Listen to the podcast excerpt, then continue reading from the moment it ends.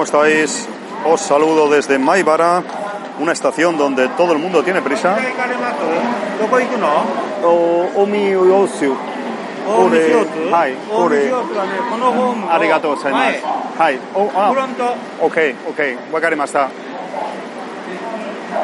Me ha indicado aquí un caballero que realmente no estaba bien situado en... Vale, esto, esto pasa a veces, los andenes son realmente largos y me ha preguntado hacia, hacia dónde iba. Le he dicho el sitio, arigato más está. Y me ha, me ha botado de aquí. Yo pensaba que era porque estaba grabando un podcast malo, pero no, era porque estaba mal situado. Maibar es la estación donde todo el mundo pega voces, donde todo el mundo va con prisas. Yo no sé qué pasa aquí, aparte de que yo estoy empanado en ocasiones, pero sí que sucede eso, sucede que, que todo el mundo parece ir con prisas o que esta estación es un hub que ha quedado desbordado porque realmente es pequeña y a la vez van muchos trenes. No sabe uno qué pensar, la verdad. Bueno, me, me ha enviado para aquí. Me ha enviado para aquí. Voy a preguntar de todas maneras porque yo ya no me fío. Esto es una locura. Estos andenes, lo que pasa es que entran, entran trenes hasta cierto, hasta cierto nivel y de, y de ahí no pasan. Entonces tengo yo mi duda. Suimasen, esto Sakata Station, Sakata, eh, Koko, Koko des, arigatou gozaimasu.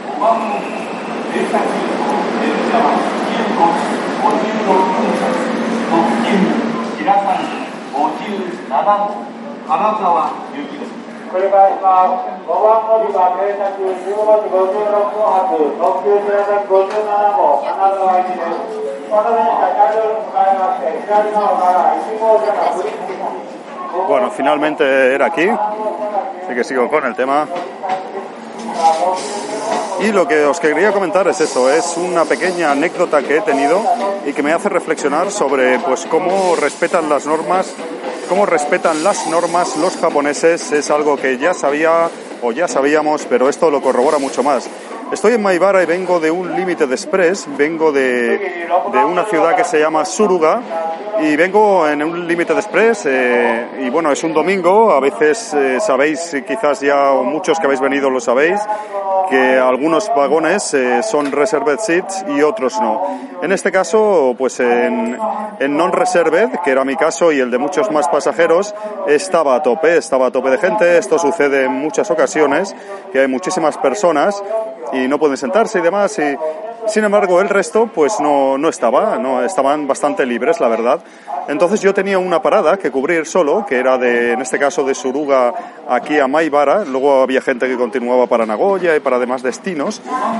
Y entonces, claro, ¿cuál ha sido mi manera de obrar? Yo estaba viajando con un pase, con un pase tipo Japan Rail Pass, el Sanyo Pass. Y claro, yo lo que he hecho es esperar a que todo el mundo se sentase.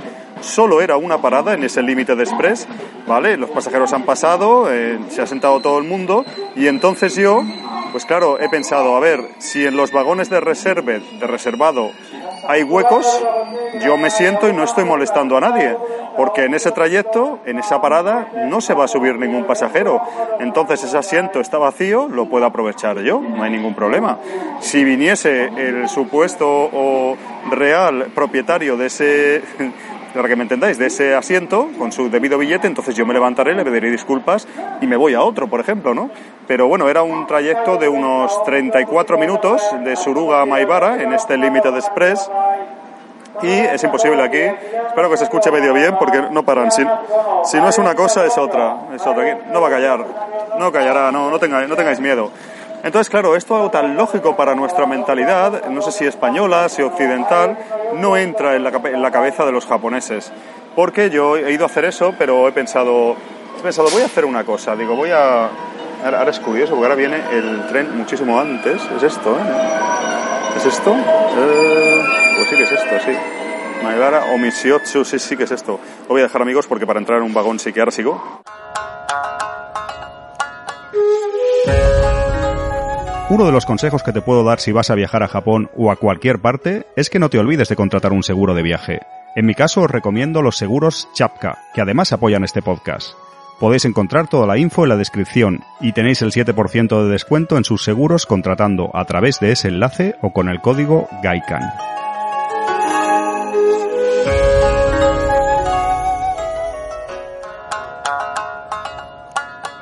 Ahora, tranquilidad. Me he bajado de la estación, por fin, que si, ruidos, que si aquí no estoy bien, que si me increpaban los eh, dependientes, los trabajadores de JR para que me situaran sitios, me veían perdido, me veían grabando un podcast y han dicho esta, esta persona está haciendo material de baja calidad, vamos a cortarle el rollo. Ya por fin amigos, voy caminando ahora hacia una tienda y ya os puedo contar tranquilamente la anécdota, la anécdota que ha sucedido. Ya os digo, en nuestra mentalidad, eh, no sé, lógica, nuestra manera lógica de pensar es, es esa, ¿no? Vuelvo a situarme, estoy en un, en un límite de express, en un tren limitado ex- expreso, y claro, si en esos momentos, en una serie de vagones que son reservados, hay asientos libres y eh, hasta la siguiente parada, esos asientos, hasta la, hasta la siguiente estación, porque parada creo que es poco, poco catalán, hasta la siguiente estación, esos asientos van a continuar estando libres, amigos. Entonces, si yo me siento, no molesto a nadie, voy tranquilamente, y es lo que he hecho, que no es la primera vez que lo hago, os tengo que confesar. Entonces me siento y me ha dado, se me ha encendido la bombilla, ya os digo, es domingo, ¿qué hora sería cuando esto? Son ahora las 4, serían las 3 de la tarde o algo así. Bueno, el caso es que digo, bueno, digo, voy a mirar por curiosidad por morbosa curiosidad, me atrevería a decir, digo, voy a mirar los, los vagones que son non-reserved, o sea, los vagones para cualquier pasajero que no tiene asiento reservado. Yo estaba sentado de manera ilegal, entre comillas, en los asientos reservados, pero ya os digo, sin molestar a nadie, porque como solo voy a hacer el trayecto de una estación, y si ahí no hay nadie sentado, me he esperado a que se ocuparan todas, todas las localidades, si ahí no hay nadie sentado durante ese trayecto a esa estación, no voy a molestar a nadie. ¿Qué es lo que podrían hacer otros pasajeros, no? Y efectivamente, lo que sospechaba ha ido hacia, hacia adelante, hacia los vagones eh, non-reserved, y estaba llenísimo de gente, hasta tal punto que había, bueno, una fila de pasajeros, no se podía pasar, porque había un montón de pasajeros en el pasillo central de pie, eh, completamente lleno el pasillo central de pasajeros de pie, porque no podían sentarse y no tienen ni sitio donde estar y entonces estaban ahí haz- haz- hacinados, afinados o, o hacinados ahí como podían, aglomerados como podían las pobres criaturas y injustamente en esta vida el resto del tren prácticamente no vacío pero con muchos lugares libres, que esa gente podría hacer lo mismo que yo, ir de atrás, mirar algún asiento que estuviera libre, sentarse y bueno, ya está, ¿no? Y hasta la siguiente estación incluso levantarse por si alguien entra con un asiento reservado en esa estación, pues no ocupar su lugar y todo. Pues ya os digo, es uno de los ejemplos de la manera de pensar diferente entre los japoneses y nosotros. ¿Qué me podría haber pasado si me hubieran pillado, vamos a decir? Algunos os preguntaréis que no, no hayáis venido a Japón o no sabéis cómo funciona bien el tema de los pases, del Japan Rail Pass, de los billetes, de los tickets de asientos reservados y, y asientos no reservados. ¿Qué podría haberme sucedido? Pues nada, simplemente si estás en un asiento que no es y te viene la persona a la que pertenece ese asiento, pues te levantas y ya está, le, pides disculpas. En ocasiones me ha podido pasar, el primer año que vení, por ignorancia, le puede pasar a cualquiera, igual tú no sabes que esos vagones son para asientos reservados, te sientas ahí, tú felizmente, y descubres que te has equivocado, o sea, que es algo que no... También puede pasar, otra cosa que quizás estáis pensando, ¿qué pasaría si viene el revisor?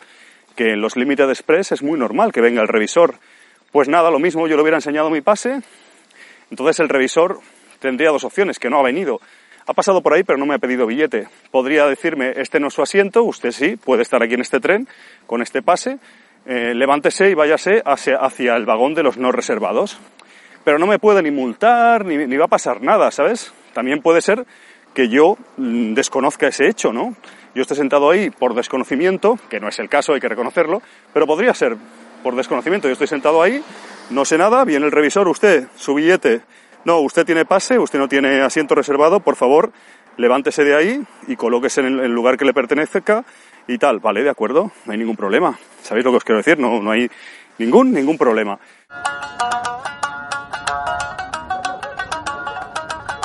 Yo he hecho el trayecto cómodamente sentado, han sido, ya os digo, unos 35 minutos. Estoy mirando por dónde voy, pues estoy un poco perdido. Unos 35 minutos, amigos. Y sí, sí, tranquilamente sentado y viendo como el resto de pasajeros, porque he vuelto a, a mi asiento, evidentemente, y viendo con cierta tristeza como el resto de pasajeros, pues estaban ahí de pie pudiendo estar sentados. Un ejemplo claro de la diferencia entre la lógica japonesa y la lógica o la picaresca tal vez española, europea o como lo queramos llamar, pero me parece bastante curioso y me ha llamado mucho la atención. Es algo que, es algo que veréis, lo cierto es que los trenes yo creo que no se suelen ver tan, tan llenos, eh, quizás eh, sería porque es domingo, fin de semana, la hora era tal vez una hora de cierto movimiento, de, de gente, familiares y demás que van de aquí para allá, pero bueno, en este caso era muy exagerado, espero que no se escuche muy mal, era muy exagerado, ya os digo, el contraste entre los vagones libres en, en Reserved y no en Reserved.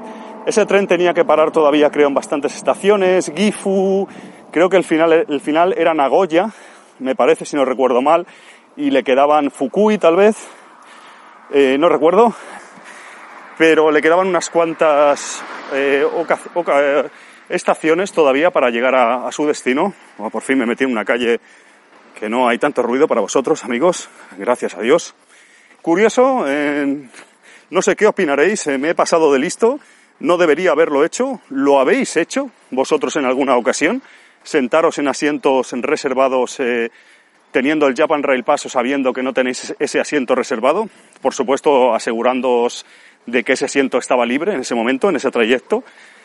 Eh, ya os digo, espero vuestras opiniones, vuestros comentarios sobre, sobre esta pequeña anécdota que os he contado. Y ya os digo, eh, llamarme gamberro, llamarme rompenormas, llamadme lo que queráis porque seguramente seré culpable. Pero ya os digo, no entra en mi cabeza ir el viaje ahí, pues 35 minutos de pie, en un tren que ya os digo que cuesta, no me acuerdo, igual cuesta 2.000 o 3.000 yenes o más, non reserved.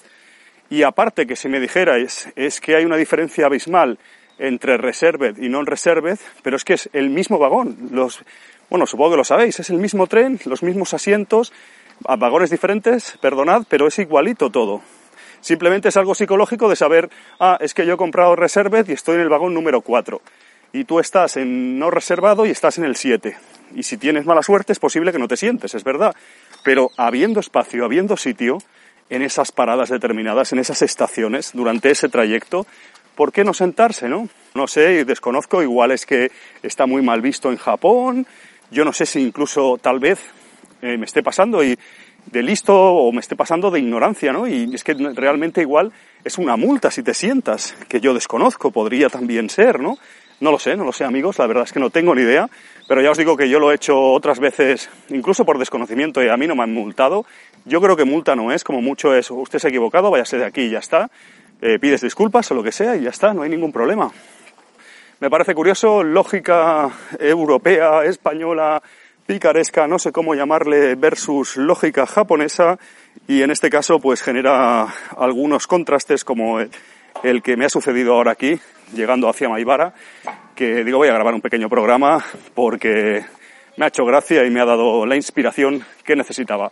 Espero que os haya gustado esta pequeña anécdota, reflexión sobre los asientos reservados y no reservados y nos vemos en el próximo episodio de Gaikan Limited Japan Podcast.